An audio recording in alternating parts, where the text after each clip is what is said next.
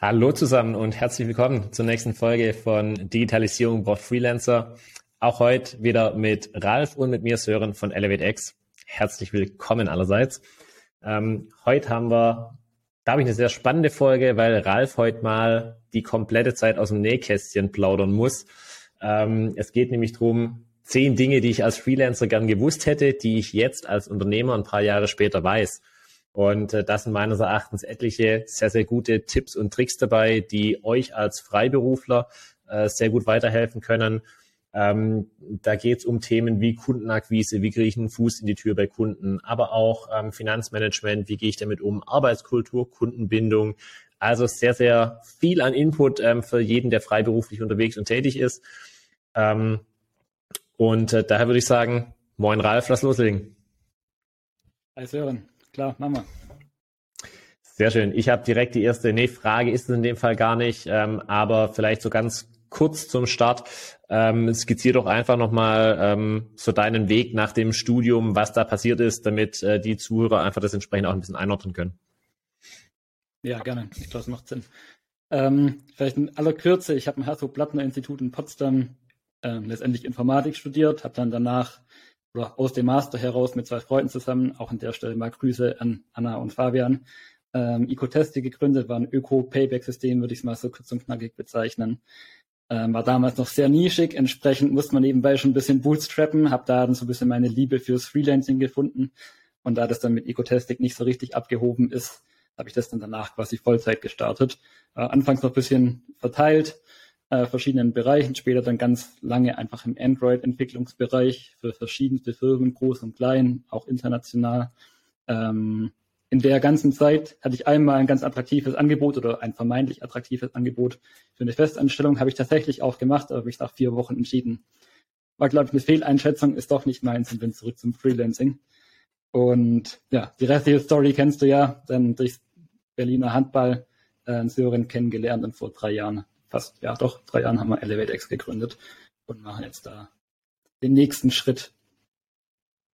Ich bin ja unglaublich beruhigt, dass es nicht dieselbe Fehleinschätzung war wie damals mit der Festanstellung, sondern dass, dass es bislang ganz gut funktioniert mit uns beiden. Ähm, ja, äh, jetzt kann man ja sagen, durchaus äh, in, in, sehr, in sehr vielen Bereichen, aber eben sehr, sehr selbstständig immer unterwegs gewesen ähm, sowohl wie gesagt in der Freiberuflichkeit als auch dann als, als Unternehmer. Ähm, was würdest du denn so als die, die ja, größten Learnings oder aber auch so die Momente bezeichnen, die da für dich irgendwo besonders ähm, äh, in, im Gedächtnis geblieben sind oder herausstechen aus der Zeit? Ja, vielleicht mal noch kurz vorweg. Es ist, glaube ich, gar nicht so schlecht, ähm, manche Dinge gar nicht im Vorfeld so genau zu wissen, was da auf einen zukommt. Äh, sonst würde man den Schritt vielleicht erst gar nicht wagen. Ähm, insofern, da waren schon einige Learnings daraus, die im Nachhinein betrachtet, so, hm, okay, das hätte ich auch von vornherein wissen können ähm, ja. oder gleich anders machen können. Aber klar, ist halt irgendwie auch eine Lernkurve irgendwo dabei. Und für mich aus dem Studium heraus war es halt eine relativ einfache Entscheidung, weil ich ja nicht gewohnt war, äh, Geld zu verdienen und irgendwie einen Konzernjob zum Beispiel zurückgelassen habe, sondern vom Studentenleben mhm. bin ich ja quasi in die Freiberuflichkeit rein. Ähm, ich glaube, der Schritt ist dann auch nochmal für jemanden anders der quasi gutes Geld verdient bei einem Konzern, da mehrere Jahre zum Beispiel war und dann den Schritt in die Freiberuflichkeit geht. Ich glaube, da ist auch die, sind die Hintergründe und der Schritt dahin nochmal anders. Deshalb macht man sich da vielleicht auch nochmal ein bisschen mehr Sorgen. Aber vielleicht an der Stelle mal an dich zurückgefragt. Du hast ja auch den Schritt ins die Selbstständigkeit gewagt. Was war für dich so die, die größten Bedenken oder was hat dich gereizt? Mhm. Ähm, gereizt tatsächlich hat mich einfach dieses komplette Thema Selbstständigkeit insgesamt, würde ich es mal betitulieren. Also ähm, ich habe ich hab einfach in meinen Angestelltenverhältnissen davor gemerkt, dass auch wenn das jetzt ähm, Firmen waren, bei denen ich grundsätzlich happy war, wo soweit alles funktioniert hat, es doch immer wieder Themen gab, wo ich gesagt habe, wenn ich es für mich selbst entscheiden könnte, würde ich es gerne anders machen. Ähm, und da bist du aber halt einfach in, in, in gewisse Leitplanken, äh, sage ich mal, ähm, gezwungen als Angestellter. Ähm, das war für mich einfach dann der Punkt, der ich gesagt habe, ich möchte, ich, ich möchte wirklich die Thematik mal selbstständig oder, oder für mich alleine ähm, betrachten und ja auch wirklich eigene Entscheidungen treffen können. Ähm, von, von den Risiken her gab es bei mir tatsächlich, muss ich ehrlich sagen, nicht so arg viele, weil ich eben ähm, den, den, den Markt, die Branche, auf der wir unterwegs waren, kannte ich schon ganz gut. Dann hatte ich natürlich auch den Vorteil, dass ich mit dir noch jemanden ähm, auch an der Seite hatte, der einfach ähm, Erfahrung mit dem Thema Selbstständigkeit hatte. Und daher kann das, glaube ich, auch ein sehr, sehr guter Punkt sein. Ähm, wenn man jetzt eben jemand ist, der dann noch ein gewisses Risiko sieht, ähm, sich einfach ein gewisses ja, Mentoring oder Partner äh, mit an Bord zu holen auch, ähm, die einem halt gewisse Dinge auch mal, mit, mit denen man gewisse Themen besprechen kann. Ähm, das hat mir auf jeden Fall sehr, ähm, sehr stark geholfen.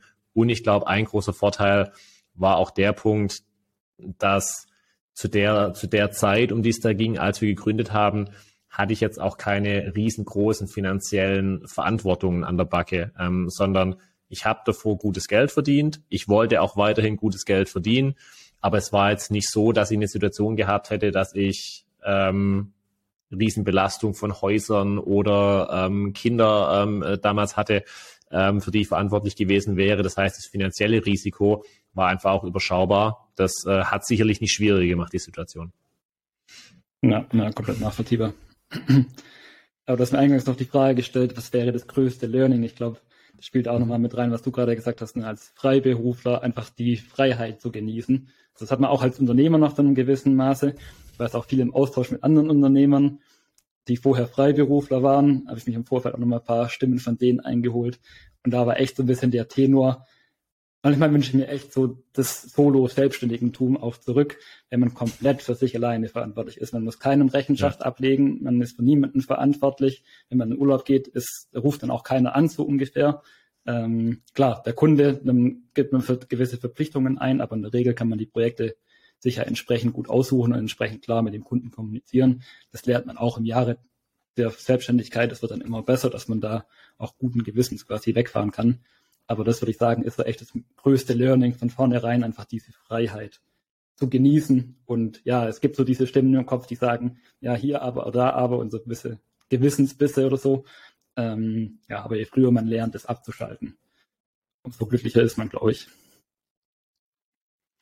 Ja, cool. Ähm, setzt aber auf der anderen Seite meines Erachtens halt auch doch ein ganz, ganz gesundes Selbstvertrauen ähm, äh, voraus, meines Erachtens dass man eben ja sich diese diese Freiheit auch ähm, leisten kann, nenne ich jetzt mal, sowohl ähm, Vertrauen in die eigenen Fähigkeiten als auch Vertrauen in, in eine finanzielle Absicherung oder die Fähigkeit, sich äh, sich ein gewisses Einkommen zu erarbeiten.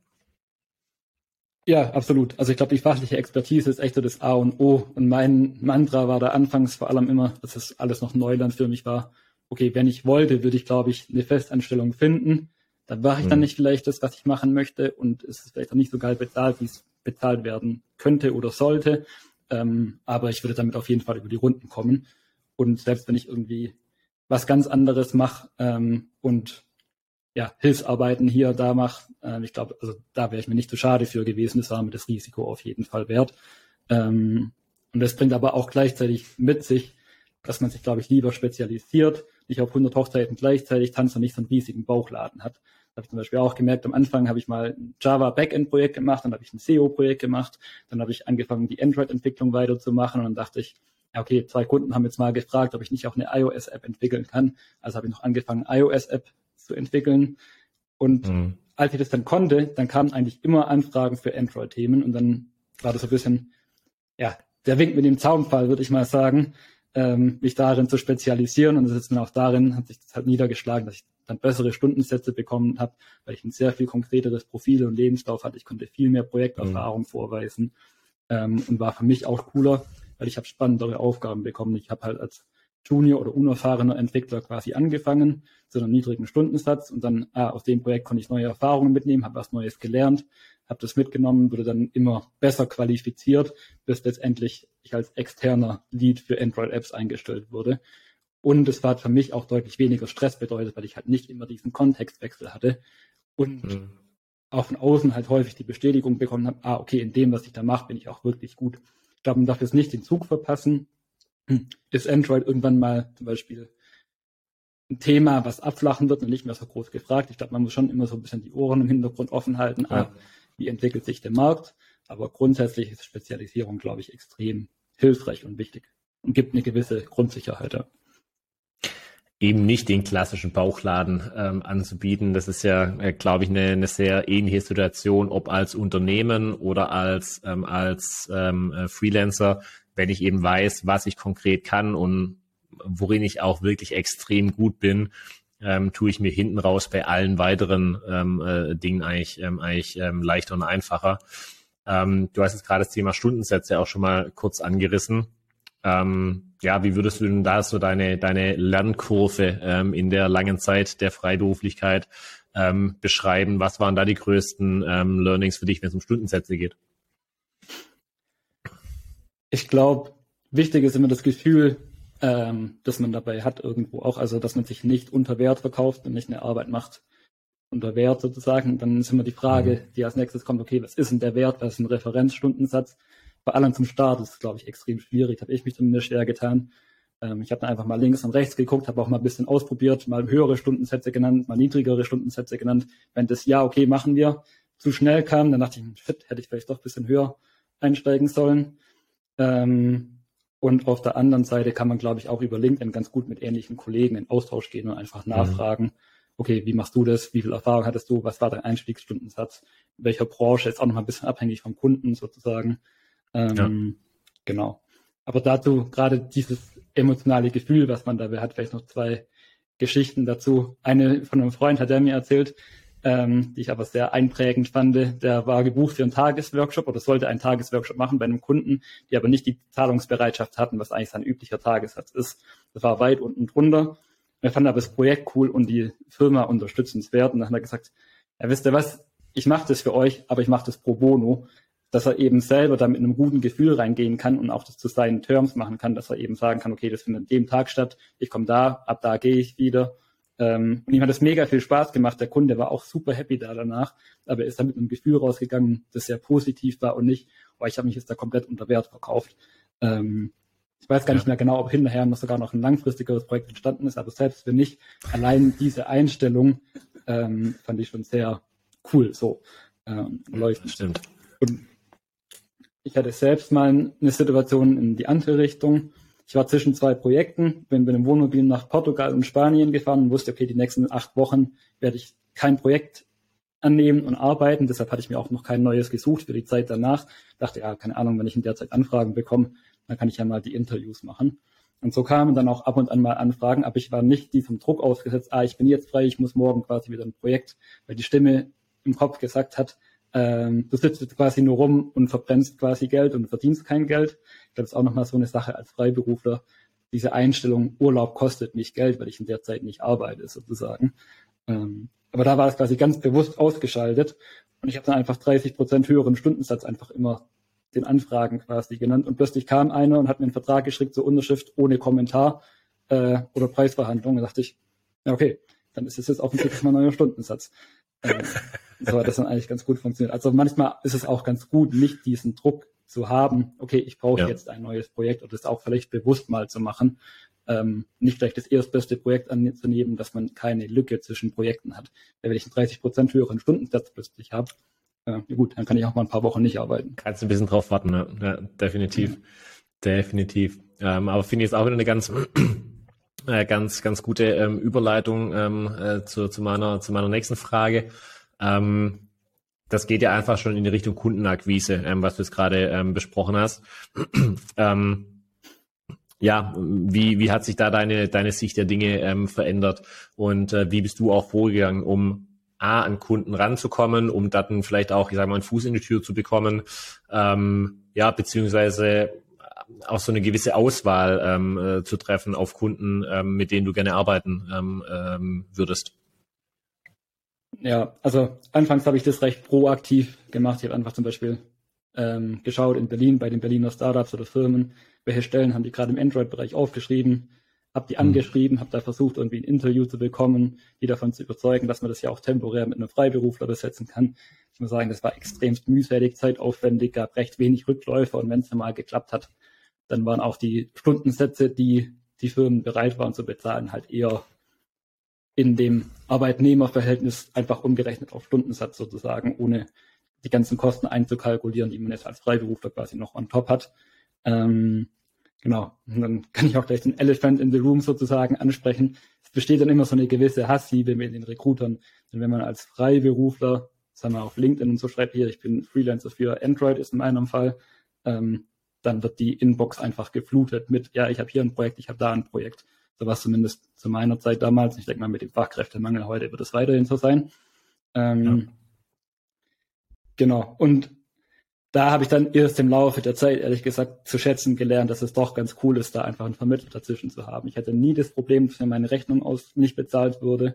Ähm, ich hatte keinen Stress mehr mit Kundenakquise. Im Prinzip habe ich einfach auf LinkedIn geschrieben, jo, ich bin verfügbar und dann kam der Schwall an Informationen. Und das war wiederum aber auch ganz cool, weil ich dann eben auswählen konnte, ah, welches Projekt mache ich denn? Ich musste nicht ein Projekt nehmen, was ich selbst akquiriert habe, sondern ich hatte drei, mhm. vier, fünf Projekte mehr oder weniger parallel zur Auswahl mit unterschiedlichen Startdatum, unterschiedlichem Stundensatz, unterschiedlicher Länge. Und dann konnte ich aber halt auch danach ein bisschen auswählen, was interessiert mich denn jetzt gerade, wo fühle ich, dass ich den meisten Mehrwert produzieren kann. Ähm, ja, und konnte halt meine ganze Energie, die ich sonst in Akquise gesteckt hätte, halt eigentlich direkt in bezahlte Arbeitszeit umsetzen.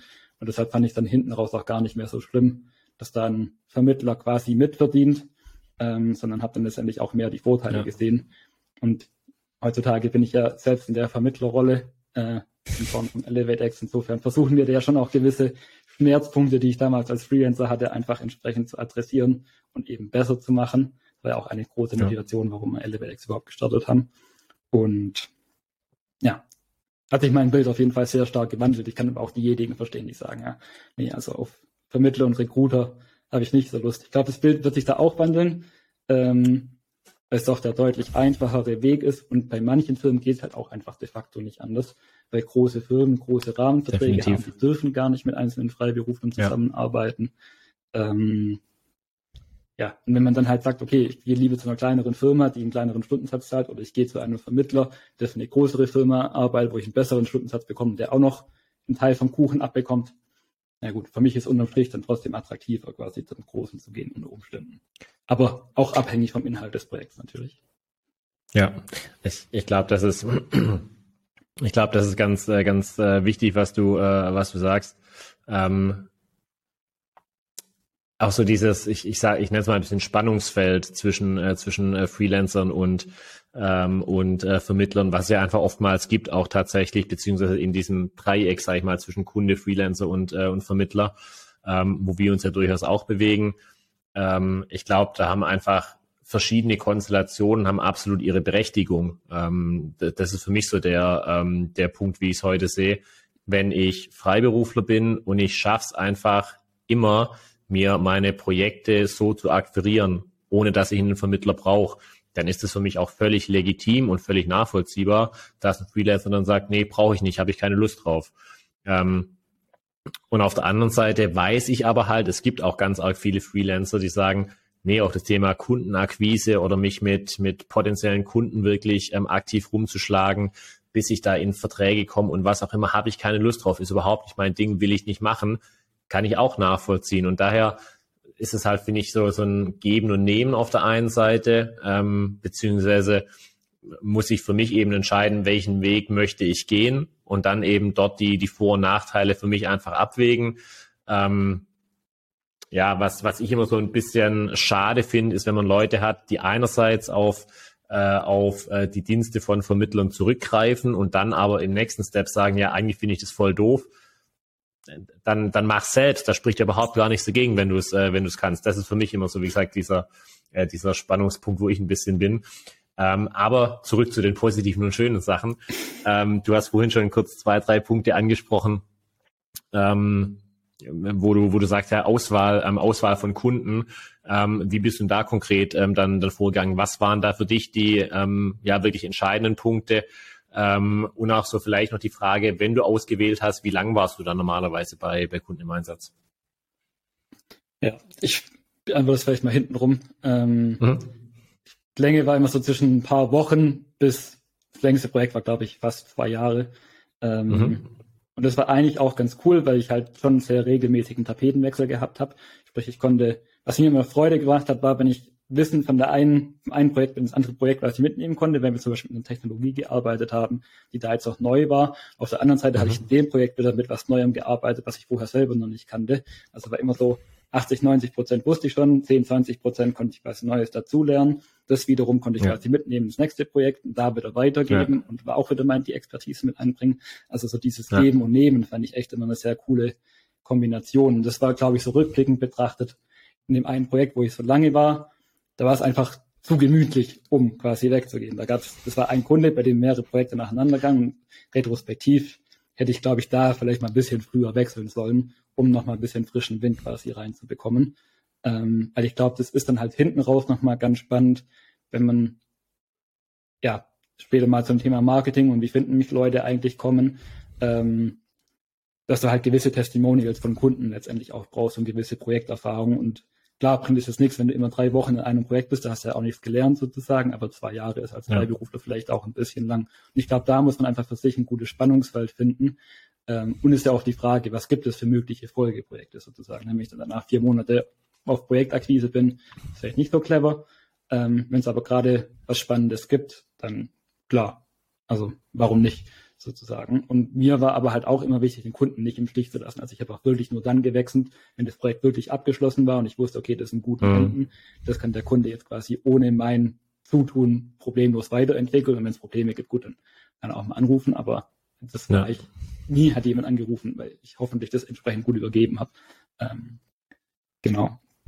Und deshalb würde ich auch gar nicht so sehr nach Zahlungsbereitschaft des Kunden auswählen, sondern vielmehr eigentlich, was kann ich da Neues lernen, was kann ich für mich tun, um mich quasi in diesem Thema weiterzuentwickeln, um vielmehr die nächste Stufe zu erreichen und nicht wegen drei, vier Euro Stundensatz sozusagen da ist rumhandeln, sondern das Ziel war für mich eigentlich immer, ich möchte nicht unerfahrener Junior-Entwickler sein, ich möchte Senior werden. Vom Senior wollte ich gerne in die Lead-Rolle. Von da wollte ich dann quasi irgendwie, ja, die nächste Stufe sozusagen. Also war für mich auch immer eine persönliche Reise und da fand ich es ganz cool, als mhm. Freiberufler die Freiheit zu haben, die Projekte auch da dafür nutzen zu können. Ja, und wenn man es äh, wenn man es dann eben so sieht, ist ja meines Erachtens auch die der der Stundensatz ähm, und, und die Zahlungsbereitschaft, die daraus resultiert, die ist ja einfach auch ein Ergebnis dann von der Entwicklung, weil äh, ist ja grundsätzlich mal völlig nachvollziehbar, dass äh, ein Junior-Entwickler, der seit einem Jahr jetzt irgendwo ist, ähm, einfach einen anderen äh, Stundensatz und einen niedrigeren Stundensatz aufrufen kann als jemand, der vier, fünf, sechs, sieben, zehn Jahre ähm, Erfahrung mitbringt und zig, äh, zig unterschiedliche Projekte durchlaufen hat. Ähm, und ich glaube, für deine, für deine Herangehensweise ist halt grundsätzlich auch der, der IT-Markt und der IT-Bereich einfach schon sehr, sehr guter, weil man da ja einfach auch sagen muss, in der aktuellen Situation, aber auch schon die letzten 10, 15 Jahre, ist da halt einfach ähm, die, die Nachfrage nach, nach wirklich äh, guten ähm, Entwicklern, IT-Lern, äh, ist halt im Normalfall höher als das Angebot. Ähm, und was ich aber eben auch äh, sehr stark raushöre, ist, ähm, ist, dass so das Thema Kundenbeziehung, Langfristigkeit, ähm, keine, keine verbrannte Erde irgendwo hinterlassen, sondern lieber mal ähm, ja einfach mit, mit guter, mit guter Arbeit überzeugen und so ein, äh, so ein, so ein Projekten wirklich auch, ähm, ich sag mal, menschlich und sauber und gut abzuschließen, ähm, war dann, glaube ich, schon auch sehr wichtig in der, ähm, in der Zeit, höre ich raus. Ja, absolut. Ähm, also ich glaube, das ist A und O, ehrlich gesagt, als Freiberufler. Ich sehe mich da einfach als Dienstleister und ähm, ich glaube, der Kunde hat auch das gute Recht, da zu erwarten, dass da sehr professionell gearbeitet wird und dann nicht ja. ein Scherbenhaufen hinterlassen wird sozusagen, sondern ähm, ja. das schon ganz gut passt. Und was du gerade noch meintest, ne, dass die IT-Branche da ein sehr dankbares Umfeld ist. Danke nochmal für den Hinweis, das wollte ich eingangs schon gesagt haben. Ne? Also ich glaube, die IT-Branche gibt einem Freiberufler da extrem viele Freiheiten. Ähm, die jetzt nicht selbstverständlich sind und glaube ich auch nicht so einfach auf andere Bereiche übertragbar. Ja. Also ich glaube, ein UI, UX-Designer allein schon wird es wahrscheinlich ein bisschen schwerer haben als jetzt der hochgefragte Softwareentwickler. Ähm, das sind dann letztendlich vielleicht sogar nur Nuancen, aber die Nuancen machen halt total den Unterschied aus und einfach die extrem hohe Nachfrage macht es halt für einen Freiberufler in der IT meines Erachtens schon leicht, oder so war es zumindest aus meiner Perspektive. Ne? Also ich habe das immer als ja. relativ einfach wahrgenommen. Und nicht, weil ich der Überflieger bin, sondern weil einfach der Markt es hergibt. Mhm.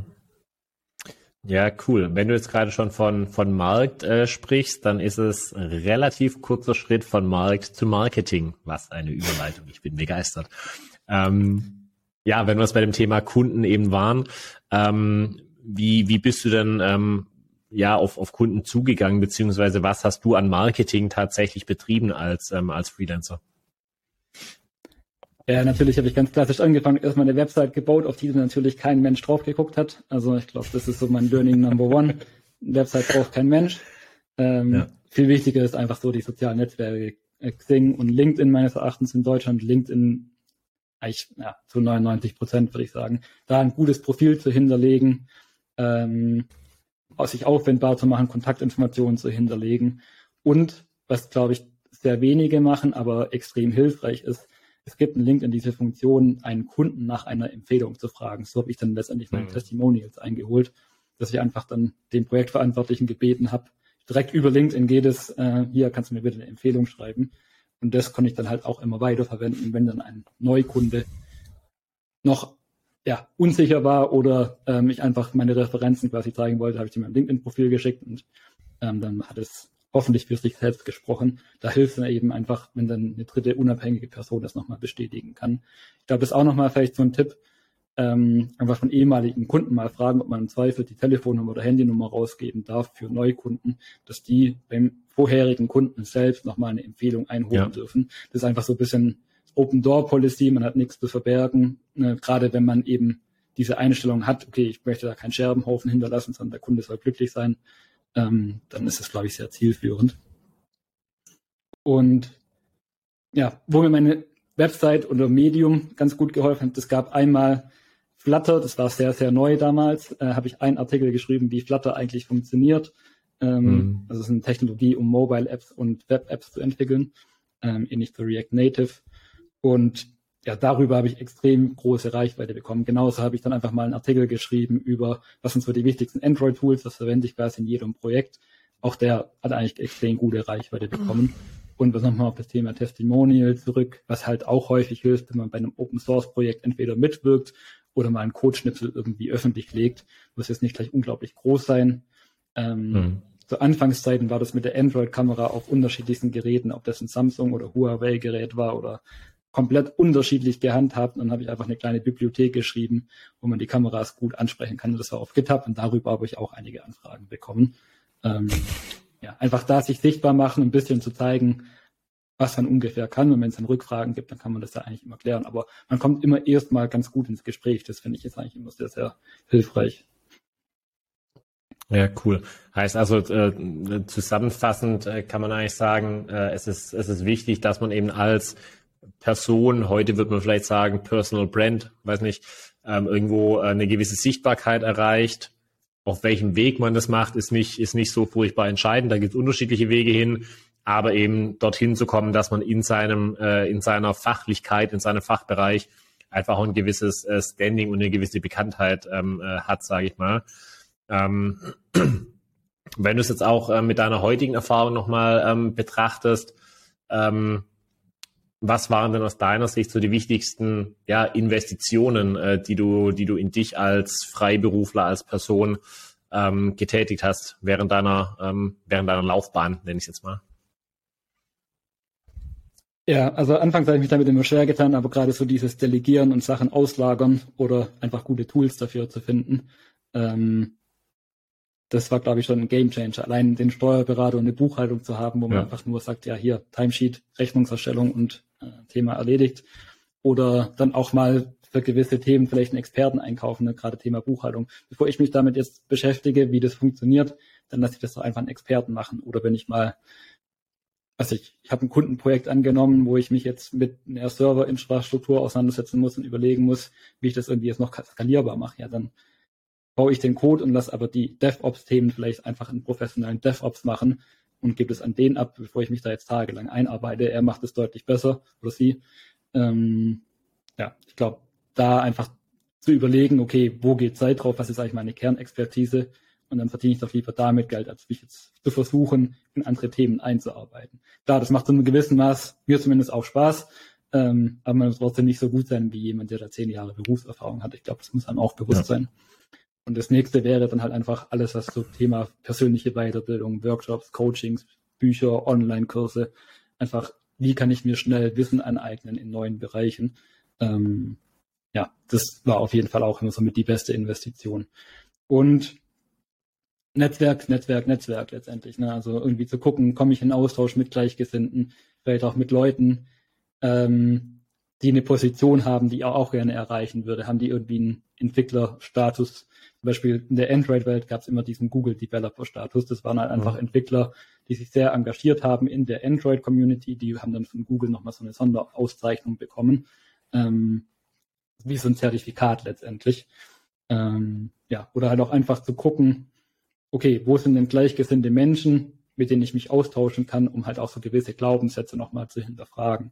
Zum Beispiel hatte ich länger den Founders Kite Club ähm, im Auge, war dann ist aber letztes Jahr tatsächlich das allererste Mal da und es war einfach wieder, das ist mir wie Schuppen von den Augen gefallen, sozusagen, wenn du da hingehst mit Leuten dich unterhalten kannst, die unternehmerisch oder fachlich oder inhaltlich an gewissen Themen viel weiter sind als du oder dann auf anderen Themen bist du vielleicht weiter und kannst dein Wissen weitergeben. Aber allein dieser offene Austausch äh, komplett auf Augenhöhe macht A extrem viel Spaß und hilft mir dann auch immer einfach nochmal so Glaubenssätze zu hinterfragen. Und ja, sowas wie, es ist viel zu kompliziert, das kann nicht funktionieren oder das ist viel zu langsam, das ändert sich zu schnell, das lohnt sich gar nicht. So, ja, ich glaube, einfach da nochmal von außen auch gespiegelt zu bekommen, dass andere auch nur mit Wasser kochen. Ähm, das geht gerade über so dieses ja. Netzwerkthema, glaube ich, ganz gut. Ja, das kann ich, äh, kann ich äh, absolut nachvollziehen. Ähm, wenn du jetzt aus der heutigen Sicht mal zurückblickst, ähm, was, äh, was sind da Fehler oder was sind da Punkte, wo du sagst, die ähm, würdest du nach heutigem Kenntnisstand komplett anders angehen oder machen, ähm, als du das damals in deiner aktiven freiberuflichen Zeit gemacht hast? Ja, ähm, ich glaube, das Thema Investment und Steuern, mich damit einfach früher auseinanderzusetzen, ähm, da hätte ich wahrscheinlich einiges an Geld sparen können oder wäre einfach so ganz gut gewesen. Und ganz konkret, ich glaube, die Gründung von einer Kapitalgesellschaft ähm, in Form von einer GmbH und darüber dann einfach meine Rechnungen zu stellen. A, wäre es erstmal ganz gute private Absicherung nochmal gewesen. Das ist, glaube ich, auch nicht zu ja. vernachlässigen. Es gibt ein Buch, Steuern, Steuern heißt es, von einem Steuerberater in Deutschland, das ist relativ bekannt. Ähm, der sagt eben für Freiberufliche, die einen Jahresverdienst von circa 40.000 Euro oder mehr haben, lohnt sich dann dieser Weg schon.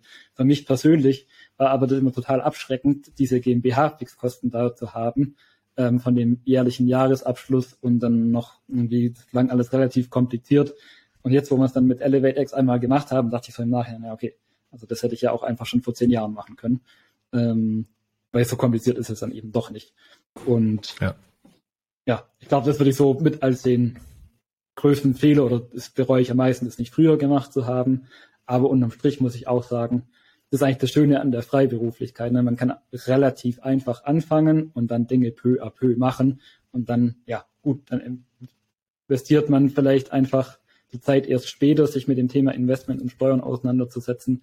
Dann hat man vielleicht gewisse Verluste, die man hätte vermeiden können, aber deshalb passiert auch nichts. Also ich glaube, für jeden, der so gewisse Selbstdisziplin, Eigenverantwortung mitbringt und eine gewisse fachliche Expertise, ähm, der ist, glaube ich, ganz gut aufgehoben in der Freiberuflichkeit und der Einstieg ist nicht so kompliziert, wie es vielleicht aussieht. Das ist, glaube ich, ein ganz, ganz schönes äh, Schlusswort ähm, tatsächlich und eine ganz, ganz schöne äh, Zusammenfassung meines Erachtens. Ähm, ich, ich würde versuchen, mal ein paar, paar wenige Punkte noch äh, kurz, äh, kurz äh, rauszunehmen und auch nochmal zusammenzufassen. Korrigiere mich, wenn ich was äh, vergesse oder falsch gesagt habe. Ähm, ich glaube, einerseits so dieses Thema äh, gesunde, gesunde Selbsteinschätzung, aber auch gesundes Selbstbewusstsein mitzubringen, in sich selbst zu vertrauen, ähm, war, äh, ist, ist das sehr, sehr wichtig. Auf der anderen Seite so dieser Fokus auf Dienstleister und äh, seinen Kunden wirklich eine extrem gute ähm, Leistung anbieten zu wollen. Das wiederum äh, führt dann nach und nach dazu, wenn man auch noch ein gewisses Marketing nächstes Mal betreibt, dass man sich irgendwo eine, eine Personal Brand aufbauen kann. Ähm, das wiederum führt dazu, äh, dass einfach auch ja das Thema Kundenakquise irgendwo deutlich einfacher wird. Ähm, und einer der wichtigsten Punkte, die ich für mich ähm, mit rausgenommen habe, ist so das Thema Netzwerk und Austausch, ähm, was da eben in alle Punkte reinspielt. Man kann sich selber verbessern, man bekommt neuen Input, man kann darüber Kunden generieren. Ähm, also da wirklich offen, ähm, offen äh, zu sein auf sowohl Gleichgesinnte als auch auf Leute, die vielleicht ein, zwei, drei Schritte weiter sind schon ähm, zuzugehen. Ja, das waren, wie gesagt, so mal die wichtigsten Punkte, die ich für mich mit, äh, mit rausgenommen habe. Ähm, Vielen Dank dir für den, ähm, für den Input. Ich glaube, da ist sowohl für Leute, die jetzt schon eine gewisse Zeit lang selbstständig sind, ähm, einiges dabei, als auch für Leute, die jetzt am Überlegen sind, oh, wäre es vielleicht was für mich als, ähm, als Freelancer oder Freelancerin äh, tätig zu sein. Ähm, von daher kann man da, glaube ich, diese Folge hier dann den, den Leuten ähm, sehr gut ans Herz legen. Ähm, wie gesagt, vielen Dank für den Input und ähm, an äh, die lieben Zuhörer oder Zuschauer. Ähm, cool, dass ihr dabei wart. Vielen Dank dafür. Wenn euch die Inhalte gefallen, dann sehr, sehr gerne ähm, einen unserer Kanäle abonnieren, entweder auf YouTube oder auf Spotify. Dann könnt ihr ohne Probleme am Ball bleiben und die nächsten Folgen ähm, schauen oder hören. Und ähm, bis dahin euch eine gute Zeit, viel Erfolg, alles Gute und wir freuen uns, wenn ihr beim nächsten Mal auch wieder dabei seid. Bis dahin, ciao, ciao.